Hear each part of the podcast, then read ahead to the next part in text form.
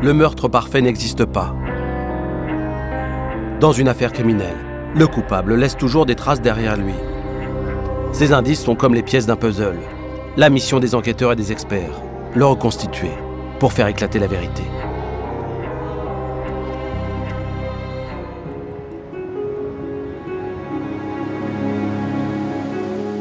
Jeudi 23 février 2017 à Nantes, en Loire-Atlantique.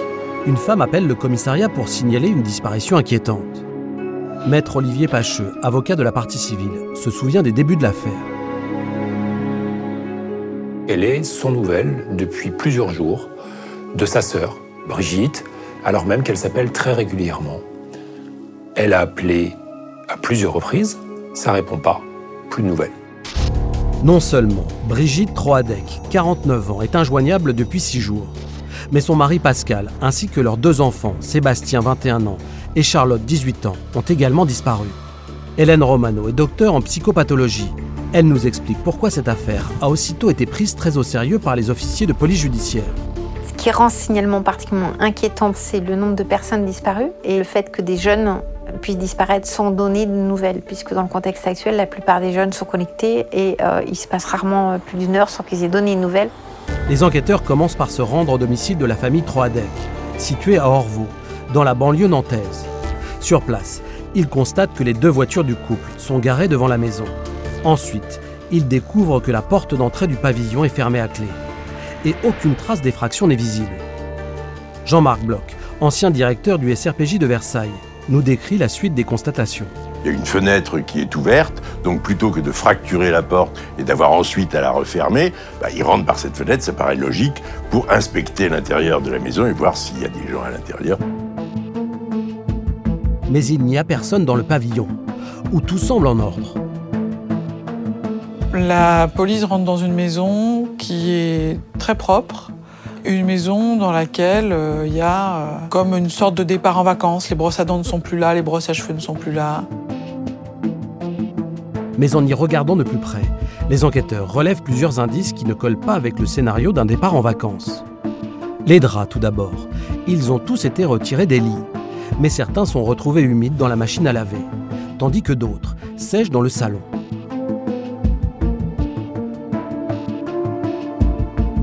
Dans la cuisine, en ouvrant le réfrigérateur, les policiers découvrent une boîte de sushis périmée depuis plusieurs jours.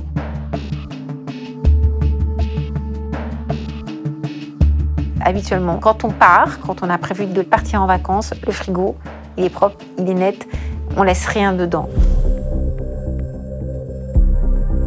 Plus étonnant encore, si les téléphones portables de la famille semblent avoir été emportés, les chargeurs, eux, sont retrouvés branchés sur les prises électriques. Quand on part en vacances, on part avec le téléphone et le chargeur, on part pas avec la moitié des choses. Là, c'est curieux, c'est ces chargeurs avec ces fils qui sont vides de tout téléphone.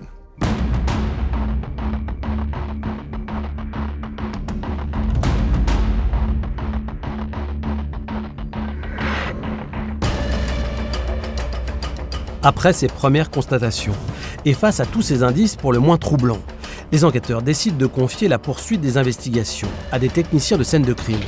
Et dès leur arrivée, ces experts relèvent d'autres éléments inquiétants. Dans la chambre de Sébastien, il y a une chaussette tachée de sang et un téléphone portable qui semble lui aussi supporter des traces de sang. Et dans la chambre de Charlotte, il trouve une montre sur laquelle il y a du sang. Les hypothèses que se font les premiers intervenants, c'est qu'il y a pu y avoir une bagarre dans cette maison, que quelqu'un a pu se blesser, ou ça peut être plus grave. Donc, on est dans une interrogation. Aucune trace de sang n'apparaît dans le reste de la maison. Mais pour en avoir le cœur net, les experts décident d'utiliser un procédé chimique, le Blue Star, qui permet de faire apparaître ce type de traces, même après leur nettoyage. Laurent Brognaud, expert en empreintes génétiques, nous explique. Le Blue Star va réagir avec l'atome de fer de l'hémoglobine du sang dans un environnement obscur il va y avoir une luminescence bleue qui va se produire au moment où on pulvérise le produit, qui va nous permettre d'identifier la présence de sang. Le Blue Star est ainsi pulvérisé dans toutes les pièces du pavillon, à commencer par le rez-de-chaussée. Et soudain, dans l'obscurité, la luminescence bleue apparaît partout, preuve que du sang a bien été nettoyé dans quasiment toutes les pièces. On retrouve du sang euh, dans les chambres des deux enfants, Sébastien et Charlotte, dans euh, ce qu'on peut appeler l'entrée, le, hall, notamment en bas de l'escalier. Et puis des traces de sang comme euh, traînées dans la buanderie. Des traces de sang qui laissent déjà penser à une violence très probablement criminelle. Ces traînées de sang continuent jusqu'au garage. Et les découvertes macabres ne s'arrêtent pas là, comme nous le révèle Nora Moreau, journaliste au Parisien. C'est au premier étage qu'il y a la pièce de vie et la chambre des parents, et c'est là qu'on va retrouver euh, le plus de sang. Pour déterminer comment de telles blessures ont pu être occasionnées, un expert en morpho-analyse des traces de sang est immédiatement dépêché sur place l'expert en morphoanalyse va s'intéresser à toutes ces, toutes ces traces qui sont présentes sur la scène de crime pour essayer de modéliser l'histoire des faits en fonction du type de traces qu'il peut avoir. Ainsi, en analysant la forme et la taille de chaque tache de sang, l'expert peut énoncer des premières certitudes. On peut déduire euh, de l'ensemble des traces de sang l'idée de bagarre euh, très importante, euh, probablement à l'arme blanche, on saura effectivement très vite qu'il n'y a pas eu d'usage euh, d'armes à feu. Pour savoir de qui proviennent ces différentes traces de sang, des prélèvements sont effectués et aussitôt envoyés en laboratoire d'analyse génétique. Les constatations s'achèvent par la mise sous scellé de tous les indices susceptibles d'éclairer l'enquête, à commencer par les objets retrouvés dans les chambres des enfants, le téléphone portable, la chaussette et la montre cassée.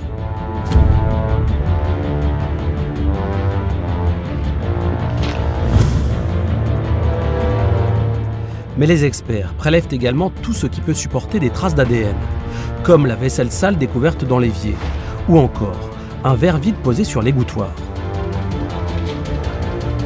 C'est l'enquêteur ou le technicien, quand il fait ses prélèvements sur la scène de crime, qui va ressentir un peu les choses et qui va faire le choix pour être le plus efficace possible. Et dans ce cas-là, faut éviter justement d'avoir des préjugés, faut éviter de partir sur une piste ou sur une autre. Il faut laisser faire la technique, les techniciens qui vont probablement nous en apprendre plus et permettre d'orienter l'enquête dans une direction ou dans une autre.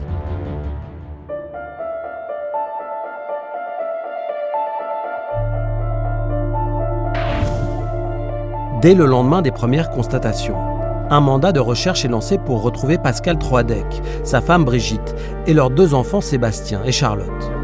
En parallèle, tous leurs proches sont entendus par les enquêteurs, qui souhaitent en savoir davantage sur cette famille, apparemment sans histoire.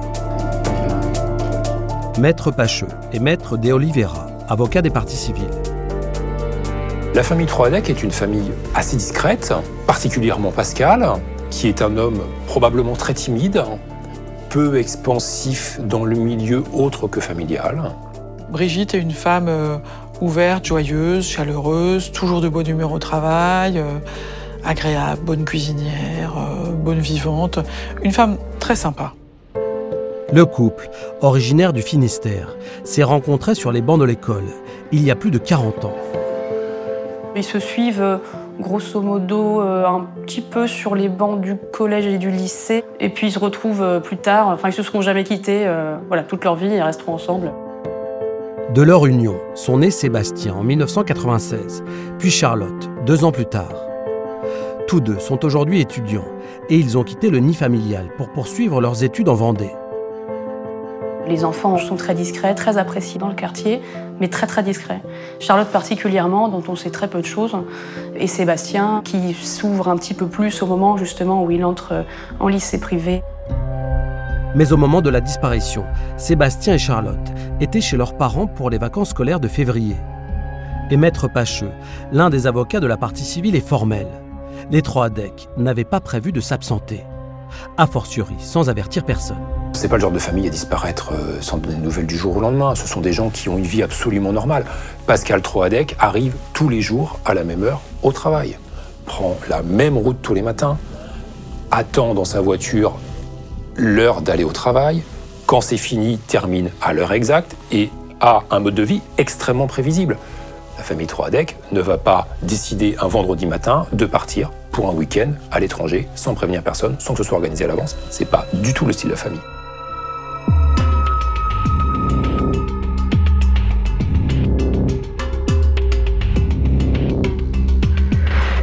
En parallèle de l'enquête de personnalité, les policiers poursuivent leurs investigations. Pour l'ancien flic Jean-Marc Bloch, dans ce type d'affaires, il y a plusieurs urgences.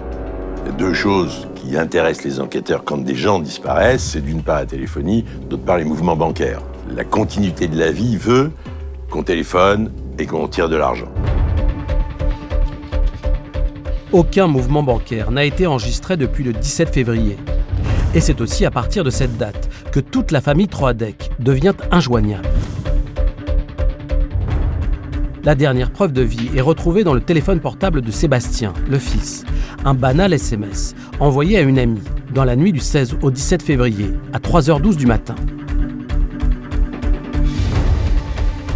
À partir du 17 février au matin, euh, il se passe plus rien. Il n'y a plus d'appel émis, il n'y a plus d'appel reçu. Qui, aujourd'hui, pendant plusieurs jours, ne passe pas un coup de fil, ne reçoit pas un coup de fil, n'envoie pas un SMS Personne. Il s'est passé un événement, il s'est passé quelque chose qui fait que la vie s'est arrêtée. L'expertise en téléphonie apporte un autre indice essentiel. Cette nuit-là, tous les téléphones de la famille se sont éteints à quelques minutes d'intervalle. Les enquêteurs tirent la conclusion de ce que les téléphones ont été emportés et que euh, ils ont été éteints par une même personne. Le destin de la famille Troadec semble donc avoir basculé précisément dans la nuit du 16 au 17 février 2017. Depuis ce jour, une semaine s'est déjà écoulée et pour les enquêteurs, le temps presse. Il faut agir vite pour pouvoir trouver celui qui peut-être va fuir ou celui qui va peut-être faire disparaître des corps. Les enquêteurs décident d'éplucher les publications postées par les membres de la famille Troadec sur les réseaux sociaux. À première vue, rien de suspect n'apparaît. Mais en s'intéressant de plus près aux messages publiés par le fils Sébastien, les policiers découvrent des choses troublantes qui font état de conflits avec son père. Didier Doniel, journaliste pour le Télégramme, se souvient. Il y avait pas mal de tensions entre le père et le fils apparemment, et le fils en plaignait, notamment sur les réseaux sociaux. Il insulte son père euh, ouvertement euh, en disant qu'il est en- encore en train de gueuler en bas, dans la cuisine. Les rapports semblent, semblent très très conflictuels. D'autres messages du jeune homme témoignent d'un véritable mal-être et d'une indéniable agressivité. Quatre ans plus tôt, en 2013, il a même été poursuivi pour avoir proféré des menaces de mort sur Internet. On va apprendre que Sébastien un jour a envoyé des messages relativement inquiétants sur son intention de s'en prendre à d'autres personnes dans son lycée. Pour la psychologue Hélène Romano, un tel profil peut contribuer au passage à l'acte meurtrier. Donc le profil qui se dessine est celui d'un jeune homme qui témoigne de sa souffrance et du fait qu'il n'en peut plus et qui se réfugie comme un certain nombre de jeunes à travers des jeux vidéo et que être- d'être en permanence avec des jeux de mort et de combat, bah, ça fait que dans la réalité, on peut passer à l'acte plus facilement. Sébastien, s'en est-il pris à sa famille dans un accès de folie? Pour les enquêteurs, la piste semble crédible, d'autant que le téléphone portable du jeune homme est le dernier de la famille à avoir été éteint. Si c'est effectivement lui qui, suite, mettons, à une dispute avec son père, pète un câble et, euh, et tue tout le monde, il va peut-être prendre la fuite, cacher ses traces et effectivement euh, montrer que lui-même a disparu et va, va éteindre son portable en dernier. Un autre élément vient confirmer ce scénario. La voiture de Sébastien est introuvable. L'hypothèse euh, immédiate des enquêteurs et qui semble légitime, c'est que ce jeune homme soit parti avec son véhicule et que euh, peut-être il aurait quelque chose à se reprocher. Au même moment, les médias s'emparent de l'affaire de manière spectaculaire. Chaînes de télé, radio, presse écrite, des dizaines de journalistes affluent à Orvaux pour couvrir l'événement. Les informations étant maintenant H24 avec les chaînes d'infos continues, les gens sont informés en continu, donc ils veulent savoir. Donc il y a une pression très forte qui est mise sur les enquêteurs de savoir au plus vite. Et le risque, c'est qu'on se précipite, qu'on aille sur des interprétations abusives.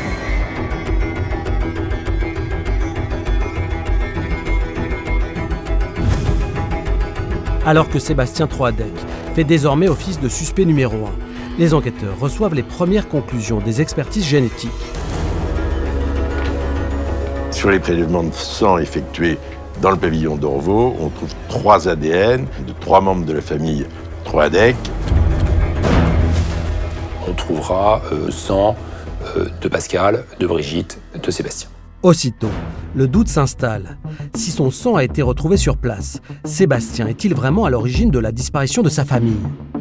Pour l'ancien commissaire Jean-Marc Bloch, il ne faut pas fermer la piste trop vite. C'est pas parce qu'il y a le sang de quelqu'un sur une scène de crime qu'il n'est pas l'auteur de quelque chose. L'auteur peut avoir été blessé ou peut s'être blessé en agressant les gens. Donc c'est pas, faut rien en déduire. Mais les expertises ADN apportent un autre élément troublant. On ne trouve pas de traces ADN de Charlotte. C'est la seule. Il n'y a pas son sang. Pour autant, les enquêteurs ne croient pas du tout au scénario de l'adolescente tueuse. La journaliste Nora Moreau nous explique pourquoi. C'est une jeune fille qui est relativement euh, frêle, discrète, euh, très douce, euh, sans histoire, qui semble pas très à l'aise dans ses baskets non plus, mais qui semble avoir un caractère très, voilà, très doux. Donc on ne va pas forcément suspecter cette jeune fille. Je vois pas en quoi on aurait pu suspecter ce profil-là. Et ça va amener évidemment à se poser la question à la fois un peu magique pour la famille de si Charlotte était encore vivante? Pour les proches des Troadec, tous les scénarios sont encore possibles, le pire comme le meilleur. Maître Cécile de Oliveira, une de leurs avocates, se souvient. Un optimisme, on va dire, euh, excessif fait penser que euh, le retour est possible, qu'ils vont arriver, qu'on va avoir une explication, que pourquoi tout se sent, euh, qu'ils ont été blessés, qu'ils ont été enlevés qu'ils vont réapparaître, qu'il va y avoir une, une issue qui, qui les ramène en vie. Et puis à d'autres moments, évidemment, c'est l'angoisse de se dire où sont leurs corps, Qu'est-ce qui leur est arrivé? À quel moment est-ce qu'on va avoir un terme à cette angoisse et à cette attente?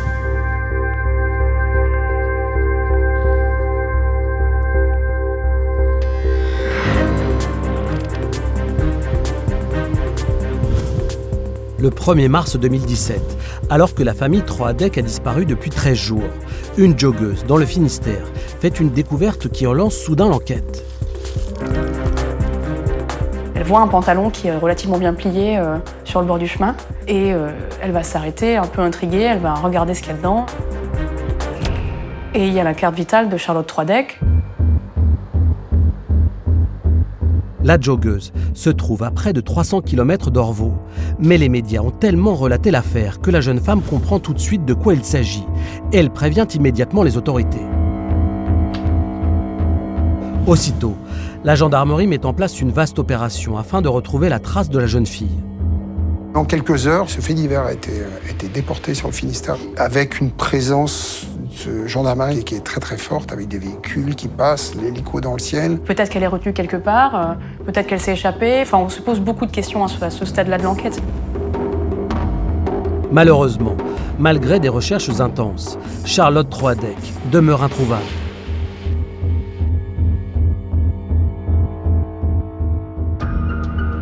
Mais dès le lendemain, l'enquête rebondit à nouveau, à plus de 250 km de là. On retrouve la voiture de Sébastien euh, pas très loin du port Saint-Nazaire. La voiture est là depuis plusieurs jours déjà. C'est un commerçant qui avait signalé que cette voiture effectivement était là depuis un certain temps, qu'elle n'avait pas bougé. Après vérification, les enquêteurs apprennent que le véhicule est stationné sur ce parking depuis une dizaine de jours. De quoi renforcer les suspicions qui pèsent déjà sur Sébastien Troadec. C'est sa voiture. Donc on imagine qu'il a pu se débarrasser des corps et qu'ensuite il est parti. On peut tout imaginer à partir de là. On peut notamment imaginer qu'il a laissé sa voiture et qu'il est parti en bateau, quelque part. À la recherche du moindre indice, des techniciens de scène de crime passent la voiture de Sébastien au peigne fin en examinant la voiture, on arrivera peut-être à savoir qui a conduit la voiture. Est-ce qu'il y a des traces papillaires? Est-ce qu'il y a des traces ADN sur le volant, sur le rétroviseur, euh, sur l'appui-tête, etc. Est-ce qu'il y a des traces dans le coffre? Justement, les experts découvrent que le coffre a fait l'objet d'un nettoyage intensif et que le tapis de sol y a été retiré. De toute évidence, le meurtrier a cherché à faire disparaître des traces compromettantes. Pour le confirmer, les enquêteurs utilisent de nouveau le fameux Blue Star. Et dès que le produit est pulvérisé, la luminescence bleue apparaît, preuve formelle que du sang a bien coulé dans le coffre. Quand on trouve des traces de sang dans le coffre d'une voiture, c'est forcément très très mauvais signe. On peut penser qu'il y a eu des corps transportés dans la voiture, dans le coffre. En quelques heures, la France entière apprend par les médias que la voiture de Sébastien a été retrouvée. Aussitôt, des dizaines de témoins, persuadés qu'ils ont vu le jeune homme ici ou là, se manifestent auprès de la police. Mais aucune recherche n'est lancée, car les enquêteurs, eux, sont déjà sur une autre piste, grâce à un indice essentiel, prélevé au domicile des disparus.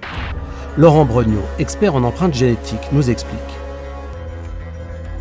Dans ce dossier, il y a un verre qui est retrouvé sur l'évier, qui est analysé et qui donne un profil génétique qui ne correspond pas aux membres de la famille. Effectivement, sur ce verre, les analyses ont relevé un ADN masculin inconnu. Et les policiers ont la conviction qu'il a été déposé là, le soir de la disparition des trois ADEC. On trouve un ADN qui est là forcément depuis relativement peu de temps. Parce qu'on peut supposer que les verres sont régulièrement lavés parce qu'ils servent. C'est un verre qu'on trouve sur l'évier. C'est pas un verre qu'on trouve au fin fond d'un placard qui n'aurait pas été utilisé depuis longtemps. L'urgence est donc de déterminer à qui appartient cette trace génétique. Cet ADN est envoyé au fichier national automatisé des empreintes génétiques pour comparaison avec toutes les personnes déjà condamnées. Malheureusement, les résultats sont négatifs.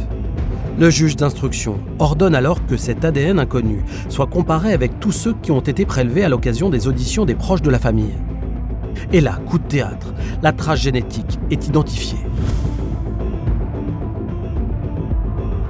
Là, les enquêteurs, sur ce verre, vont identifier l'ADN du beau-frère Pascal Troadec. C'est extraordinaire, cette affaire. Parce que, dans leurs premières auditions, la famille Coissin dit qu'ils sont fâchés euh, avec la famille Troadec et qu'ils n'ont plus de relation avec eux depuis un certain temps.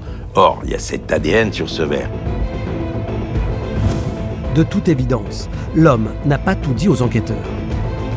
Il y a une zone d'ombre qui est lourde là. Soit il est allé rencontrer la famille peu de temps avant pour discuter avec eux, soit il était là le soir de la disparition. En tout cas, il a menti. C'est jamais très bon de mentir aux enquêteurs.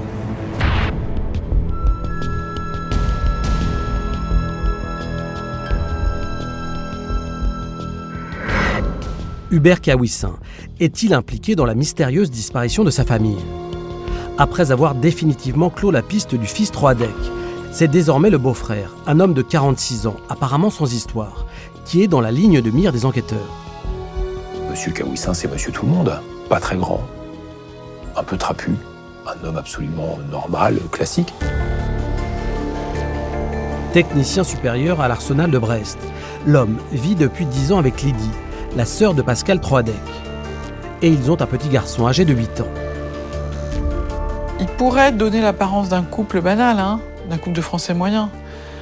C'est pas le cas parce que ils sont euh, très sombres, marqués par un cancer de, de Lydie. En 2010, Lydie Troadec a été atteinte d'un cancer du sein, une épreuve qui l'a laissée partiellement handicapée et qui a profondément affecté son compagnon. Pour moi, Hubert, c'est quelqu'un qui est très fragile euh, psychologiquement, qui est victime d'un très gros burn-out depuis trois ans, un minima. Il est en dépression grave. Hubert Kawissin enchaîne alors les arrêts maladie. Quant à sa compagne, Lydie, c'est une femme qui est forte, qui, malgré la maladie, malgré les épreuves, euh, est toujours debout. C'est quelqu'un qui est, euh, qui est très attaché à son fils et qui, qui essaye de, de, faire au mieux malgré voilà, la dépression de son mari et, et son état de santé. Mais le couple finit par se refermer sur lui-même, au point de rompre toute relation sociale. Hubert Kawissin et Lydie Troadec vont même jusqu'à déscolariser leur fils et finissent par s'exiler dans une ferme isolée du Finistère. Ils vivaient vraiment reclus, ils ne laissaient pas souvent leur enfant sortir dehors, ils n'avaient pas de bonnes relations avec les voisins. Ils sont l'un et l'autre dans des arrêts de travail. Il y a une espèce d'impression euh, qu'on a voulu se cacher administrativement, socialement, scolairement, familialement. Un élément interpelle alors les enquêteurs. Ce domicile coupé du monde ne se situe qu'à 25 km de l'endroit où le pantalon et la carte vitale de Charlotte Troadec ont été retrouvés.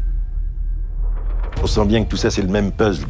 Son ADN dans le pavillon, dans la maison des Troadec, le pantalon, la carte vitale proche de la ferme, etc. Tout ça, c'est des bouts du puzzle et les enquêteurs le sentent bien.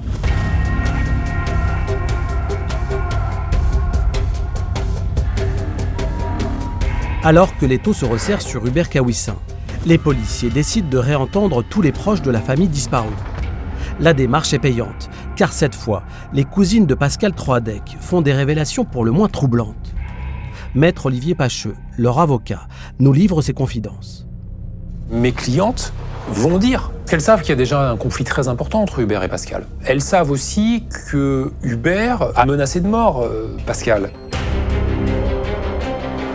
Les enquêteurs s'aperçoivent qu'il y a un conflit à cause d'une histoire d'héritage. Pascal euh, serait censé euh, avoir volé un pseudo-trésor chez sa mère, trésor euh, soi-disant découvert par son père. L'histoire de ce conflit familial commence 11 ans plus tôt. En 2006, Pierre Troadec, le père de Pascal et de Lydie, aurait découvert des lingots et des pièces d'or alors qu'il réalisait des travaux dans un appartement de la vieille ville de Brest. Un véritable trésor qui aurait été caché là pendant la Seconde Guerre mondiale. L'or viendrait de la Banque de France, d'un chargement qui aurait été euh, perdu au moment de l'arrivée des Allemands euh, dans Brest. Plusieurs lingots seraient tombés dans le port, auraient été repêchés par des jeunes d'une vingtaine d'années qui l'auraient dissimulé dans le quartier de recouvrance. Cet or aurait été découvert bien des années plus tard par Pierre Troadec. Pierre Troadec aurait conservé ce trésor jusqu'à sa mort en 2009. Les enquêteurs interrogent alors Renée, sa veuve. La femme confirme cette incroyable histoire familiale et précise qu'un an après la mort de son mari, l'or a été volé pendant qu'elle était hospitalisée. Or, selon elle, l'auteur de ce vol n'est autre que son fils, Pascal. Pascal aurait profité du fait que la maison soit vacante pour subtiliser l'or et repartir avec. Et René Troidec s'en serait confié à Lydie et à Hubert, qui, euh, offusqués, auraient cherché à, à l'aider à récupérer son bien. C'est ce qu'elle raconte. Ce trésor est ainsi devenu une source de profonde discorde au sein de la famille Troadec. Car Hubert Kawissin n'a jamais cessé d'en réclamer la restitution à son beau-frère, dénoncé comme le voleur d'héritage. Pascal va être absolument euh, sidéré, offusqué d'être accusé d'un truc aussi fantaisiste. Insultes, menaces. Avec les années, le conflit entre les deux hommes n'a fait que s'envenimer. On parle de repas de famille qui auraient fini euh, avec des tables renversées, euh, des grands cris, des grands drames. Face à ces dissensions entre les deux beaux-frères, la mère et la sœur de Pascal Troadec ont choisi de couper les ponts avec lui. Pascal Troadec est devenu un homme qui a été mis au banc de sa famille. Il est complètement euh, exclu, mis à part. Ce trésor a-t-il rendu fou Hubert Kawissin au point de tuer toute une famille? Aux yeux des enquêteurs, ce scénario est très plausible. Les policiers savent que l'homme était présent au domicile des Troadec le soir de leur disparition. Et un nouvel élément va venir conforter leur conviction les résultats des expertises génétiques effectuées dans la voiture de Sébastien. On retrouve aussi l'ADN d'Hubert sur l'appui-tête de la voiture de Sébastien et sur l'appui-tête côté conducteur. Ce nouvel indice laisse penser qu'Hubert Kawissin a lui-même déposé la voiture de Sébastien Troadec sur le parking de Saint-Nazaire, où elle a été retrouvée, le coffre maculé de sang. Ça démontre euh, qu'il a conduit cette voiture. Et que donc nécessairement, dans cette voiture, très certainement, les corps ont été transportés aussi. Tous les éléments matériels convergent désormais vers un seul et unique suspect, Hubert Kawissin. Il est à la fois à Orvaux, à Saint-Nazaire et à côté de Brest, où on trouve quand même le pantalon et la carte vitale de Charlotte. C'est lui le personnage central, c'est pas Sébastien.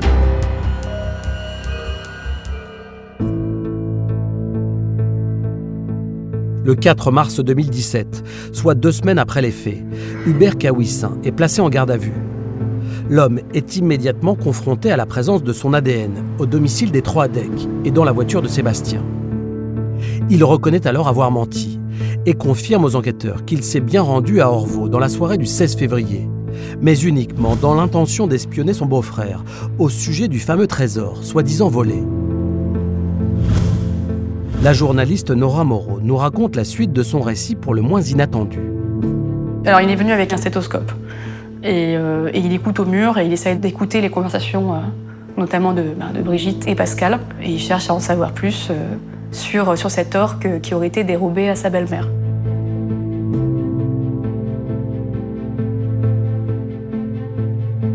Vouloir entendre ce que dit la famille avec un stéthoscope, c'est hallucinant. Ce déplacement, ça fait presque 400 km pour aller du Finistère jusqu'à Nantes avec un stéthoscope pour écouter à travers la porte, comme s'ils allaient ce soir-là raconter des trucs sur l'or ou sur je sais pas quoi. Il aimerait bien aussi voler un double de clé de la maison pour euh, revenir plus tard et fouiller les lieux entièrement. Face aux policiers qui l'interrogent sur la suite des événements, Hubert Kawissin passe rapidement aux aveux et raconte en détail comment les choses ont dégénéré ce soir-là. Tout commence vers 23h, quand il s'introduit dans la maison des trois decks, par une fenêtre ouverte. Il raconte qu'il est passé par la buanderie et qu'il se serait caché ensuite euh, entre la buanderie et le garage pour voler cette fameuse clé. Tapis dans l'ombre, l'homme attend que toute la famille soit couchée. Vers 23h30, quand la maison est silencieuse, il sort de sa cachette pour entamer ses recherches. Mais il se montre peu discret au point que le couple 3 deck est rapidement alerté par le bruit. Pascal descend avec un pied de biche. Il aperçoit Hubert, il entre dans une grande colère. Il aurait crié Je vais te buter, je vais te buter. il aurait, s'il lui a saigné plusieurs coups, et Hubert aurait saisi ce pied de biche et, euh, et aurait voulu se défendre. Là, bah, il y a bagarre entre le frère et le beau-frère. Hubert dit qu'il a frappé d'abord euh, Pascal Troadec, que sa femme est venue le soutenir, qu'il a frappé sa femme.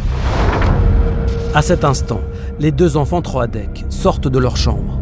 Le fils Sébastien, découvrant ses parents qui gisent au pied de l'escalier, tente alors de neutraliser son oncle, qui en retour frappe mortellement l'adolescent à la tête. Et c'est potentiellement ce qu'on suppose être le point de non-retour où euh, il aurait fini par achever tout le monde. Le récit du Berkawissin tourne alors à l'horreur. Il avoue avoir poursuivi sa nièce Charlotte jusque dans sa chambre avant de lui asséner un coup fatal sur le crâne. À ce moment, Brigitte Troadec, qui n'était qu'inconsciente, retrouve ses esprits et totalement paniquée, tente de se réfugier dans la salle de bain. Mais in extremis, Hubert Kawissin parvient à coincer le pied de biche dans l'embrasure de la porte et pénètre dans la pièce où il frappe à mort la mère de famille. On imagine une scène de, violence inouïe avec ce pied de biche, avec ces, coups qui sont portés à quatre membres d'une même famille. C'est quelqu'un qui va perdurer dans la volonté de donner la mort. Il y a une persistance. Ça prend du temps de tuer quatre personnes ça signifie quand même, en termes d'intention criminelle, quelque chose d'extrêmement fort.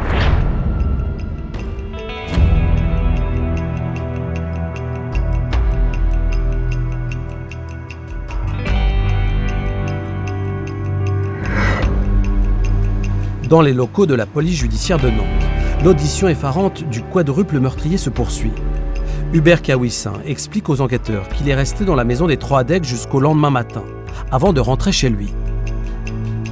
Il aurait laissé tout le monde, tous les, corps, dans la maison. Et il serait rentré ensuite euh, à côté de Brest, retrouver sa compagne Lydie pour lui expliquer ce qui s'était passé, comment les choses avaient dérapé.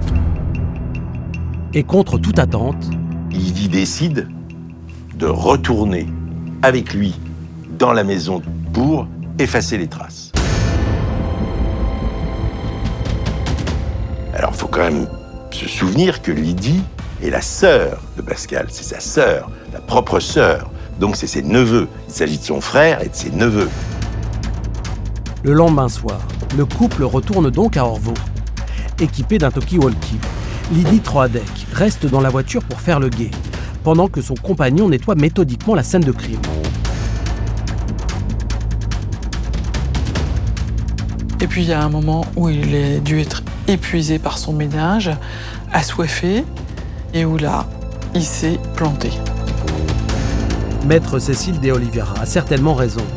Le meurtrier se sert un verre d'eau qu'il abandonne sur l'évier.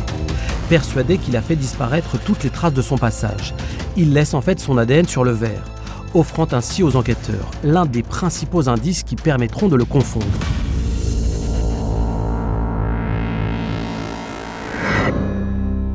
Ensuite, Hubert Kawissin met en scène assez maladroitement le soi-disant départ précipité de la famille Troadec. Puis il s'occupe d'emporter les corps de ses quatre victimes. Il va rentrer la voiture de Sébastien dans le garage du pavillon pour charger les corps dans le coffre. Le choix qui est fait n'est pas celui de jeter les corps quelque part et de les abandonner là. Le choix est fait de les réduire à néant. Car l'horreur ne s'arrête pas là. Arrivé à son domicile du Finistère, Hubert Kawissin n'hésite pas à démembrer les quatre cadavres. Quant à Lydie, Elle est absolument au courant. Mais euh, elle aura pour ordre de rester dans la maison et de préserver aussi le, le regard de, de leur enfant. Donc qui est quelques mètres à côté. pendant 24 heures, l'homme découpe ainsi les quatre corps à l'aide d'une hache, d'une tenaille et d'un couteau de cuisine. Pour faire ça sans s'effondrer, ça implique une force, une détermination absolument hors du commun. Les morceaux de corps sont ensuite jetés dans la chaudière pour y être incinérés. Apparemment, Hubert Cabouissin a essayé de brûler ce qu'il pouvait, des corps, mais a aussi imaginé que la nature et les animaux pourraient euh, s'occuper du reste. Car voyant sa chaudière en surchauffe, le meurtrier décide de disperser les restes des corps sur les 32 hectares de sa propriété. C'est clairement une recherche d'anéantissement complet. Même mort, il n'existe plus. Au total, ces opérations abominables durent pas moins de 10 jours. 10 jours pendant lesquels Lydie Troadec continue de s'occuper de son fils comme si de rien n'était. Comment est-ce qu'on en arrive à, à pouvoir euh, être dans cette proximité-là d'une mort euh, physique, d'une mort euh, charnelle, d'être autant en contact de la chair humaine de ses proches sans péter les plombs Comment, elle fait? C'est un cauchemar ce qui se passe chez elle. C'est le four crématoire, la boucherie, et elle a vécu dans cet environnement-là avec leur fils pendant plusieurs jours. Placée à son tour en garde à vue, Lydie Troadec confirme point par point les aveux de son compagnon. Dès lors, les avocats de la partie civile s'interrogent. La version qui est livrée et par Lydie et par Hubert est une version extrêmement mise au point euh, par tous les deux. Et on voit le lien extrêmement fort entre Lydie et Hubert. Ils sont euh, à la vie et à la mort. La question, c'est que savait-elle avant? Que Hubert Kawissin se rende à Orvaux Savait-elle qui partait là-bas? Savait-elle pourquoi il y allait? Ça, on a un grand point d'interrogation.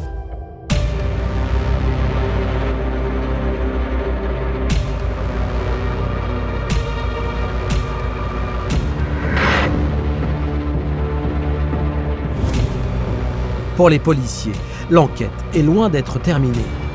Ils doivent maintenant vérifier le scénario que leur a livré le meurtrier, en confrontant ses aveux aux certitudes scientifiques apportées par les différents indices. Ces explications aux policiers, il faut se rappeler qu'elles ont lieu près de deux semaines après la commission des faits. Il raconte ce qu'il veut, monsieur Kawissin. Il n'y a pas de témoin. Première contradiction. L'homme a affirmé qu'il avait tué la fille des Troadec, Charlotte, dans la maison familiale. Pourtant, le sang de l'adolescente n'avait pas été retrouvé sur place lors des premières constatations. Maître Cécile de Oliveira nous fait part des interrogations des deux sœurs et de la mère de Brigitte Troadec. En fait, mes clientes ont eu très longtemps la grande angoisse que Charlotte n'ait pas subi le même sort que les autres. Et si Charlotte a été tuée ailleurs et qu'elle sait que l'ensemble de sa famille a été tué, et si Charlotte a été transportée vivante avec des cadavres, toutes ces questions-là, elles vont envahir évidemment la, la famille. Pour répondre à ces questions, de nouvelles expertises sont alors pratiquées au domicile des Troadec. Et les résultats sont formels. On va pouvoir retrouver du sang de Charlotte dans la maison, ce qui est comme une forme, euh, je dirais, de, très triste euh, rassurance pour la, pour la famille de Brigitte. C'est-à-dire, on préfère, évidemment, que chacun en ait su le moins possible sur ce qui arrivait aux autres. Pour les enquêteurs, la priorité est maintenant de retrouver les corps des quatre victimes. Le 6 mars 2017, au lendemain des aveux d'Hubert Kawissin, des fouilles de grande envergure sont donc organisées dans sa ferme. Didier Deniel, journaliste pour le Télégramme, est présent. On est au sortir de l'hiver, il fait très froid, il y a un épais brouillard qui donne aux environs de cette ferme une ambiance assez sordide et très très lourde. La maison est entièrement recouverte de, branchages. On est vraiment euh, dans ces impressions un peu cauchemardesques des dessins de la maison euh, de la Belle au Bois dormant dans laquelle personne n'est arrivé depuis 100 ans.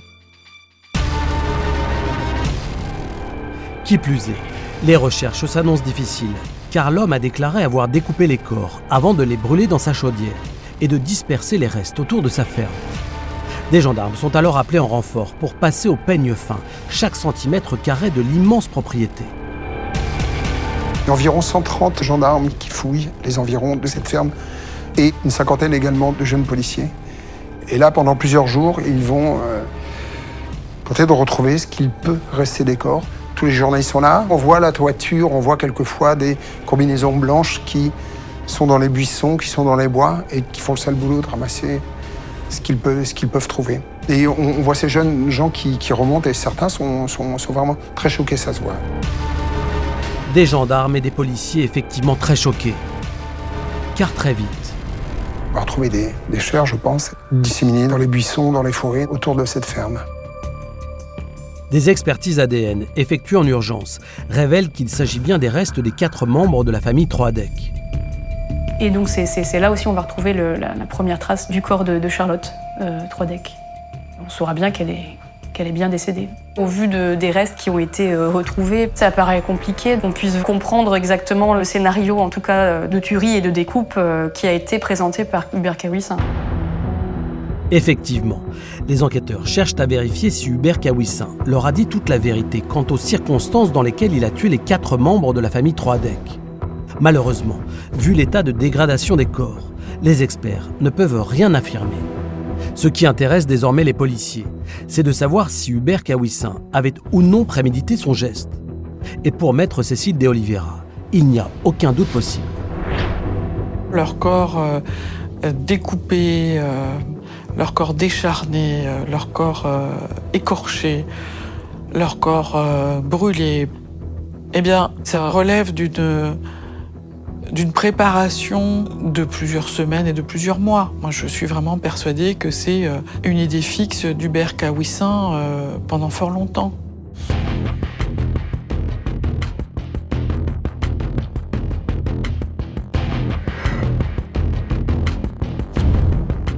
Les enquêteurs en sont également persuadés.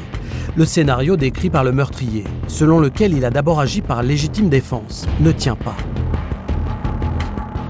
J'arrive, je suis attaqué par un homme avec un pied de biche. Et comme dans le pire des kung-fu, je tue quatre personnes, enfin, à qui il peut faire croire ça, quoi Ce serait quand même euh, très surprenant que euh, quatre personnes en pleine possession de leurs moyens, adultes, ne réussissent pas à prendre le dessus sur un homme seul dans ces circonstances-là. Qu'est-ce qui fait qu'aucun des quatre n'appelle les secours, ne s'enfuit, ne saute par la fenêtre, ne hurle Ça, pour moi, c'est un très très grand mystère. D'autres indices semblent confirmer que le quadruple meurtre était mûrement préparé, à commencer par l'absence d'empreinte du meurtrier sur la scène de crime. Je sais pas comment Hubert Kawissin était dans la maison. euh, il était certainement ganté. euh, je sais pas euh, comment il s'est débrouillé pour euh, laisser aussi peu de, de traces? C'est très réfléchi. C'est pas la panique, c'est pas fait par hasard, c'est tout à fait organisé. Qui plus est, les constatations faites sur les lieux contredisent la version d'Hubert Kawissin. On a retrouvé la plus grosse quantité de sang à l'étage. Alors qu'il assure qu'il a bien tué tout le monde au rez-de-chaussée, donc c'était pas très clair. Quant au fameux trésor familial, soi-disant volé par Pascal Troadec. Aujourd'hui, nous sommes euh, pas loin des deux ans après les faits, je ne crois pas qu'on ait trouvé quelque part la trace d'un quelconque trésor et d'une quelconque fortune de la famille de Pascal et Brigitte Troidec. Contre toute attente, le mobile du quadruple assassinat serait donc à chercher ailleurs. Et pour la psychologue Hélène Romano, le fait de mettre l'argent sur le devant de la scène peut protéger d'autres secrets de famille, d'autres choses qui peuvent expliquer un tel passage à l'acte. Une vengeance familiale. L'hypothèse est d'autant plus plausible que les proches de la famille Troadec ont fait état d'accusations très étranges portées par Pascal à l'encontre de sa sœur Lydie. Lydie Troadec ne s'entend pas avec Pascal, avec son frère. Il l'a traité souvent un peu de tous les noms, il disait qu'elle n'était pas sa sœur. Euh, voilà, il la rejetait complètement depuis des années. D'où Pascal Troadec tenait-il une telle information? En tout cas, les enquêteurs n'excluent pas l'hypothèse selon laquelle le meurtrier, Hubert Kawissin, a pu être manipulé par Lydie, une sœur qui se serait sentie bafouée depuis toujours.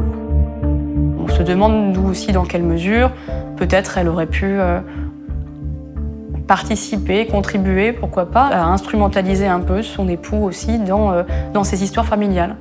Parce que l'affaire Troidec, elle parle des Troidec. Elle ne parle pas d'Hubert Kawissin. Hubert Kawissin, c'est la pièce rapportée qui va déclencher euh, l'inimaginable. Il est très difficile au niveau criminologique de se dire que monsieur ait pu agir sans que madame le sache. Ça paraît impensable. Ce qui paraît tout à fait plausible, c'est qu'il y a une dynamique de couple. Il y a euh, la tête pensante et il y a celui qui va passer à l'acte. La journaliste Nora Moreau se demande même si Lydie Troadec n'était pas présente sur place le soir du meurtre. Je pense que l'implication de Lydie Troidec est plus importante que ce que Hubert Kawissin présente. Je pense qu'elle l'a aidé beaucoup plus qu'on ne le pense.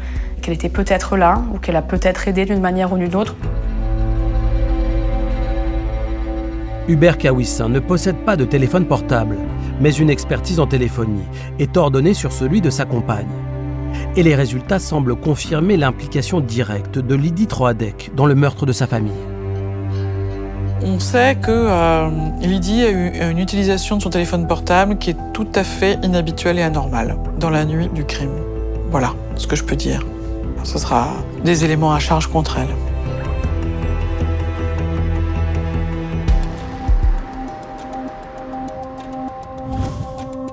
Grâce aux résultats de l'enquête, les proches de la famille Troadec ont pu obtenir quelques réponses à leurs questions. Mais pour autant, entamer leur lourd travail de deuil s'est avéré particulièrement compliqué dans cette affaire hors norme.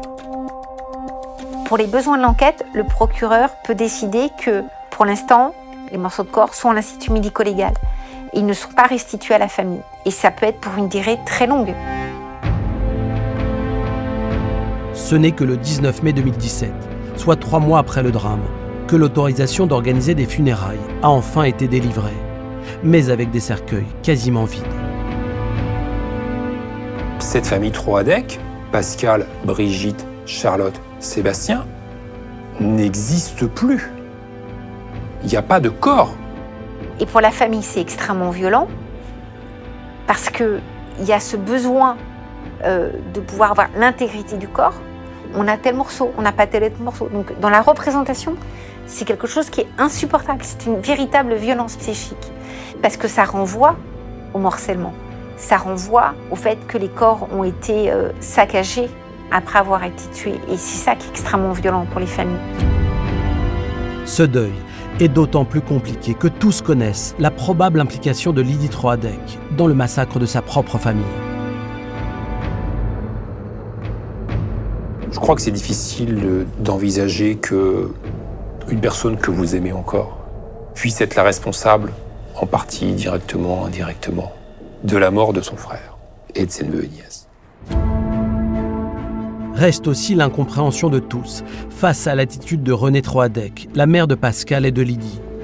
Étonnamment, elle ne s'est jamais portée partie civile dans le dossier et elle continue de clamer son soutien au meurtrier, son gendre, Hubert Kawissin.